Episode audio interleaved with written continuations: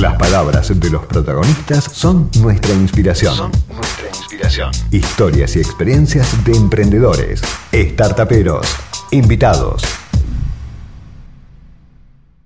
Vamos a charlar con un conocedor de este tema porque le afecta directamente a su industria. Él es Sergio Candelo, es presidente de la Cámara de la Industria Argentina del Software. Buenas noches, Sergio, ¿cómo estás? Buenas noches, ¿qué tal? ¿Cómo andan todos? Bien, muchas gracias por participar del programa, Sergio. No, faltaba más.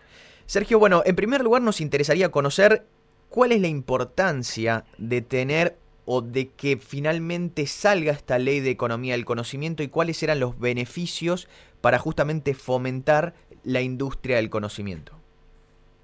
Bien, esta ley es la continuidad de la ley de promoción de la industria del software que empezó ya por el 2004 después tuvo una nueva ley en el 2011 y en el 2019 se hizo la ley de economía del conocimiento que abarcó más sectores que el nuestro, que somos solo la industria del software. Eh, esta ley no es un subsidio, es una promoción, eso quiere decir que tenemos por un lado eh, algunos beneficios y por el otro lado obligaciones. Entonces, los beneficios, si bien es una rebaja de aportes, en el tema de las obligaciones es después tener una cantidad de exportaciones o tener una certificación de calidad o hacer algún este, alguna inversión en investigación y desarrollo.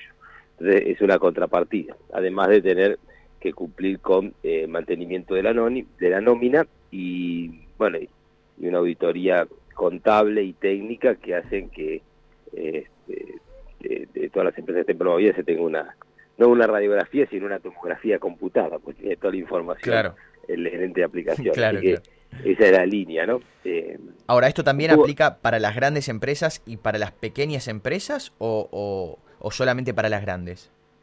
No, esto aplica para todas las que participen del régimen de promoción. Eh, en, la ley de software empezaron en el 2004 30, 50, 80, así fue creciendo. En el último periodo, 2018-2019, se, incrementó bastante, hablan de unas 150, 200 y, bueno, y, después tenés toda la autoridad de aplicación, que es la que decide quién puede entrar y quién no, cuando alguien se propone, y además tenés, bueno, toda esta parte de, auditorías, de información y demás. Digo, se conoce los empleados, lo que cobran, qué son, qué estudiaron, a qué cliente le facturan. Digo, para que tengas una idea, está, está todo muy, muy claro. Y en el caso del software en particular, eh, lo que fue la ley de promoción, eh, hizo mucho hincapié para entender qué era una actividad promovida, qué no, qué parte era software, qué no. O sea que tenemos mucha historia. Por eso cuando vos ves el texto de la Ley de Economía del Conocimiento, en el artículo 2 están todas las actividades, todas las eh, industrias que son promovidas. Mm. El, y el inciso A, que es el, software, es que eh, tiene muchísimo más detalle, puede ser que tiene mucha más experiencia, entonces de, de industrias que, que se están incluyendo, pero realmente no, no se tiene ese, ese nivel de detalle aún, van a tener que transitar esto de tener una reglamentación, una resolución, auditorías y demás que bueno, van a ser para los próximos 10 años. Sergio, eh, esta ley de software que vos comentás que salió en el 2004, ¿ayudó al ecosistema del software a crecer? Mira, eh, hay, hay muchas cuestiones. El, el software somos unas 5.000 empresas en Argentina. De esas 5.000, el 73% son de menos de 10 personas. Y cuando vos ves las empresas argentinas que empezamos, eh, todos empezamos siendo dos, tres, cuatro personas. O sea, después te va como te va en la feria, como se dice los dichos, ¿no? O sea, puedes tener un unicornio o, te fundiste a los dos meses. Pero tenés esa, esa vivencia, esa realidad y, la verdad que es un mundo eh, eh, muy, muy particular, encima con una demanda eh, mundial, con lo cual si vos te haces un buen nicho, un buen producto y lo sabes posicionar en el mundo, te puede ir muy, muy bien. Claro. Sí, buenas noches Sergio, soy Janina, ¿cómo estás? ¿Qué tal? ¿Cómo andas? Bien, yo te quería preguntar, eh, ¿por qué motivo estuvo tanto tiempo parada la ley del conocimiento, de la economía del conocimiento en el Senado eh, y cuáles fueron también las modificaciones que se hicieron tanto en diputados como en senadores? Pero todo esto empezó cuando sale la ley de emergencia y solidaridad el 28 de diciembre, que automáticamente anula el beneficio que tenía la ley de economía del conocimiento del año 2019. Claro. Con lo cual ahí nos tuvimos que poner a buscar un formato. El 2 de enero estábamos reunidos con el ministro Culfo para ver cómo resolvíamos esto. Mm. el 19 de febrero se presenta una, una nueva ley en, en, diputados que iba a ser tratado en sesión extraordinaria. No se llega ahí, iba para el 17 de, el, el 17 de marzo en diputados y fue justo cuando se declara la cuarentena y entramos en todo ese este, toda esa situación compleja que el diputado se tuvo que poner a tiro, que para tratar la ley de economía de conocimiento tenía que generar sesiones virtuales avaladas. Parecía muy un chiste que la ley de tecnología. Bueno, eh, se logra eso, eh, a, fines de marzo se aprueban las dos comisiones, ahí ya es la primera demora. Está cuatro semanas para salir en, en la sesión después de diputado general, que es la del 25 de junio, que sale en conjunto con la ley de teletrabajo una ley que nosotros también eh, la, la, la, planteamos mucho, tratamos de hacer algunas modificaciones y demás, porque si bien desde teletrabajo lo que más, más hace es no fomentarlo, principalmente claro, exactamente. y lo, hemos discutido, ahora estamos trabajando muy fuerte para la organización, hablamos con el Ministerio de Trabajo también, y la verdad que nosotros como somos un sector relativamente pequeño y con una modalidad que ya venía trabajando, claro. que el sector privado de Argentina son eran 6 millones y pico, con la pandemia estarán 5 millones 800 de empleo, y el sector nuestro tiene 115 mil, con lo cual en proporción no es tan grande, y es el, el que usa la modalidad de teletrabajo. Claro, tiene mucha experiencia en, eh, en, lo que es el teletrabajo desde hace tiempo. Sí. Pero volviendo a la ley de conocimiento, sale el 25 de junio, nosotros dijimos, listo, está, ahora va, va, a senadores, y estuvo tres meses parado. la verdad que nunca entendimos los rumores, los, los corrillos, lo que se hablaba por ahí, parecía que era contra Mercado Libre. Después lo que viene de, modificaciones, la verdad que no se nota eso. O sea que eh, tal vez a veces se, se, dicen cosas o se hablan cosas porque están pasando otras por atrás, pero nunca pudimos entender ni qué fue, ni tampoco fuimos consultados en ese último tramo. Okay. Eh, la ley nueva lo que tiene es que cambió el beneficio del impuesto a las ganancias, que antes era 60% para todos, y ahora lo hace, eh, o sea, de alícuota, ¿no? la reducción de la alícuota, a, a, las pequeñas es 60, a las medianas es 40 y a las grandes es un 20. Con lo cual, obviamente, que la empresa que está, en, eh, que tenía el 60 y ahora quedó en el 40, o la que tenía el 60 y ahora quedó en el 20, está en una situación peor.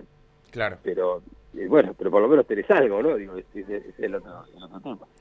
Eh, Sergio, a mí me interesa conocer cómo está la industria del software hoy, teniendo en cuenta que vos sos el presidente de la Cámara de la Industria Argentina del Software. Eh, teniendo en cuenta, bueno, quizás la ley de, la economía del conocimiento es un ejemplo, el cambio repentino de un año para el otro de la ley, incluso habiendo sido votado por el actual oficialismo, pero también eh, conocer cómo está la industria del software a nivel mundial teniendo en cuenta las restricciones, las restricciones al dólar, me imagino, vos me lo podrás confirmar, la industria del software requiere de, requiere de la importación o de la compra de servicios eh, del exterior, pero también exporta muchos servicios. ¿Cómo afecta esto? ¿Cómo, está, ¿Cómo se planta hoy la industria del software en el mundo, la industria del software argentina en el mundo? ¿Y cómo la ves de acá a un año, dos años, teniendo en cuenta, digamos, estas restricciones existentes?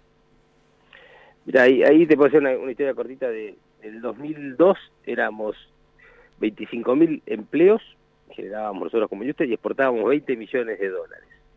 En el 2019 estábamos en el orden de los 115.000 empleos y exportando cerca de 2.000 millones de dólares. Y el plan estratégico que tenemos desde el año 2018, eh, armado con la Cámara y toda la red de polos y clúster, es para tener 500.000 empleos y exportar 10.000 millones de dólares en el 2030 es un poco te iba a decir para ver, que veas la, película de largo plazo para salir de los vaivenes y de las dificultades de, algún momento particular de corto plazo. O sea, pasamos de 25.000 a 115.000 y queremos ir a 500.000 empleos y la verdad, viendo el contexto mundial y lo que lo que está pasando, podríamos ser muchísimos, muchísimos más, más personas y si hay más gente en Argentina que se dedique a esto, ¿no?